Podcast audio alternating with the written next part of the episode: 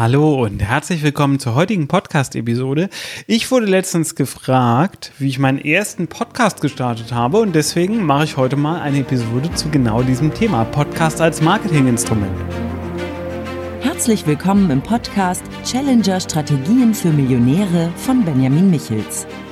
Benjamin ist strategischer Berater für Millionäre und dein Impulsgeber rund um Strategien, Mindset und Ziele für echten Erfolg und nachhaltiges Wachstum.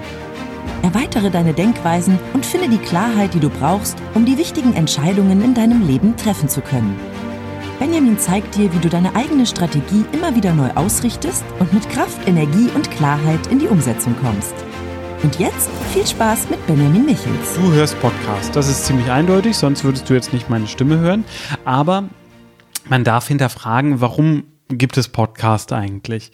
Und wenn man sich die Historie anguckt, ist das auch ein Trend, der einfach aus den USA zu uns rübergeschwappt ist, jedenfalls meiner Meinung nach. Und ich persönlich bin irgendwann auf diesen Trend aufgesprungen. Das ist jetzt schon ein paar Jahre her. Da habe ich meinen Projektmanagement-Podcast veröffentlicht. Das heißt, ich habe früher viel, viel im Bereich Projektmanagement gemacht und habe dann irgendwann angefangen, genau zu dem Thema auch einen Podcast zu veröffentlichen.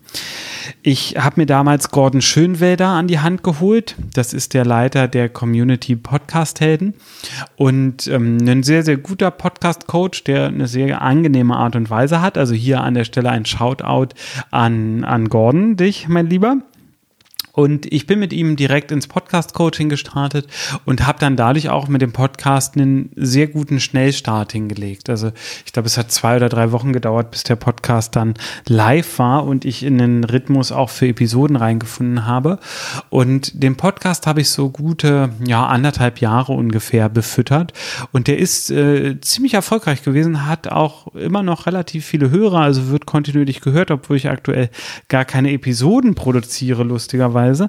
Aber es freut mich natürlich, also wenn die Inhalte nicht weg sind, sondern ähm, da auch noch sehr, sehr gerne gehört werden. Und der Podcast hatte ein relativ schnelles Hörerwachstum, das hat mich überrascht, hat aber dem Ganzen auch Tür und Tor geöffnet, damit ich ähm, auch in meinen anderen Unternehmen Podcasts etabliert habe. Also jetzt auch dieser Podcast hier oder in ähm, einem anderen Unternehmen von mir haben wir auch einen Podcast.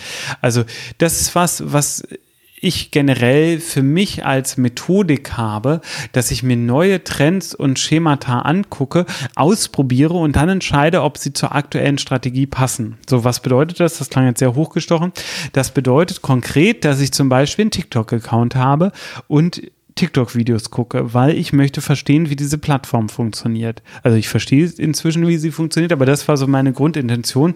Und irgendwann habe ich auch, wie gesagt, meinen eigenen Account angelegt und auch eine Reihe von TikTok-Videos hochgeladen.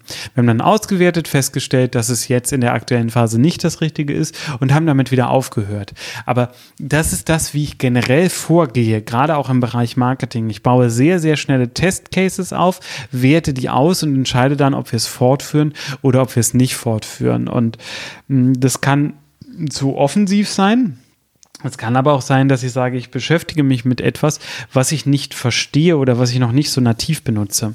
Kleines Beispiel, mein äh, Größter im Haus bei uns rannte jetzt, äh, der ist elf, rannte vor ein paar Tagen mit dem Handy, nee, nicht das Handy in der Hand, genau, rannte die Treppe hoch und rief, Siri, stell mir einen Timer auf. Und dann sagte er irgendwas. Und in dem Moment hatte ich den Gedanken, dass ich dachte, was? Stimmt, man kann ja mit der Sprachsteuerung auch einen Timer einstellen. Und da sehe ich, dass das Nutzerverhalten der Generation nach uns oder nach mir, ich bin jetzt 37, deutlich anders ist als mein Nutzerverhalten. So, jetzt könnte ich ja sagen, ich verschließe mich dem, aber das kann ich nicht machen, weil meine Arbeit basiert ganz viel auf Marketing und Marketingstrategie für meine Klienten, für mich und ich kann mich nicht einem Themenfeld verschließen, was so groß ist und so viel Potenzial hat, sondern ich muss jetzt schon mich damit beschäftigen oder jetzt schon ist gut gesagt, das ist eigentlich schon wieder zu spät.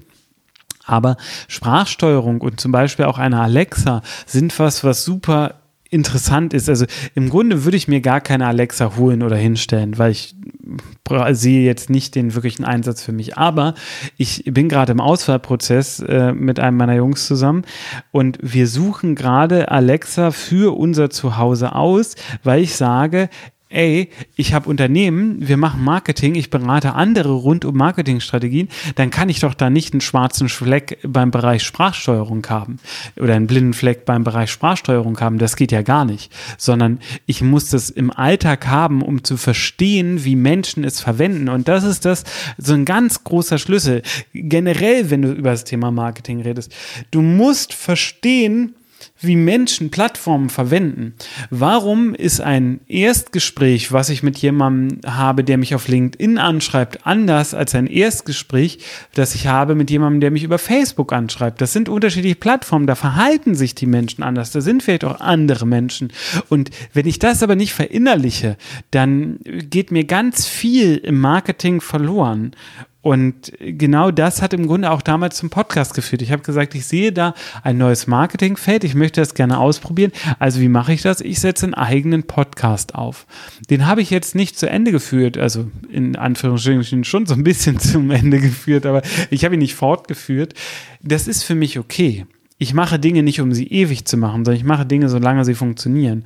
Und der hat mir sehr gut für den Erkenntnisgewinn geholfen oder hat sehr gut für den Erkenntnisgewinn funktioniert. Aber irgendwann habe ich ihn nicht mehr gebraucht und dann habe ich aufgehört, neue Episoden zu machen.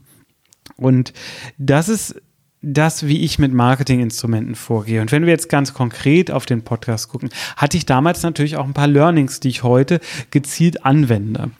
Zum einen ist es so, dass Podcast Bindung macht ich habe eine gewisse Hörerbindung. Hörer hören viele meiner Episoden. Also manche steigen nach einer aus, was sie sagen, weil sie sagen, Mensch, was ist das für ein Trottel, dem will ich gar nicht zuhören.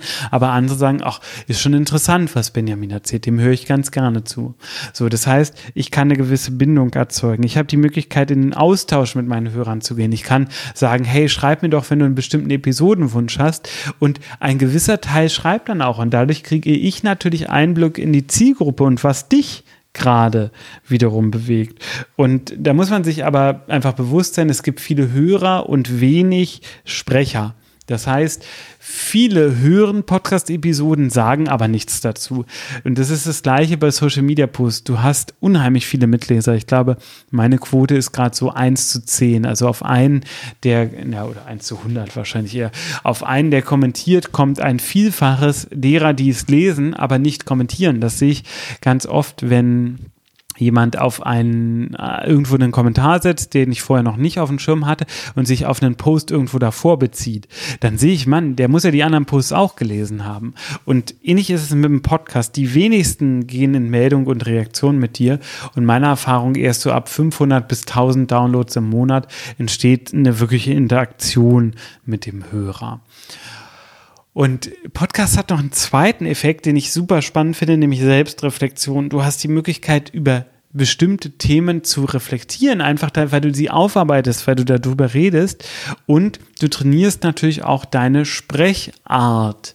Und da sehe ich einen ganz, ganz großen Vorteil darin, zu üben, zu sprechen vor anderen Leuten. Also du bist nicht direkt vor ihnen, ich stehe jetzt hier alleine im Raum um äh, 7.53 Uhr und hier ist jetzt niemand, aber ich muss natürlich so reden, als ob wir direkt beieinander sind, beziehungsweise ich weiß, dass ich gerade auf deinen Kopfhörern bin oder du mich gerade im Auto hörst oder beim Joggen, so.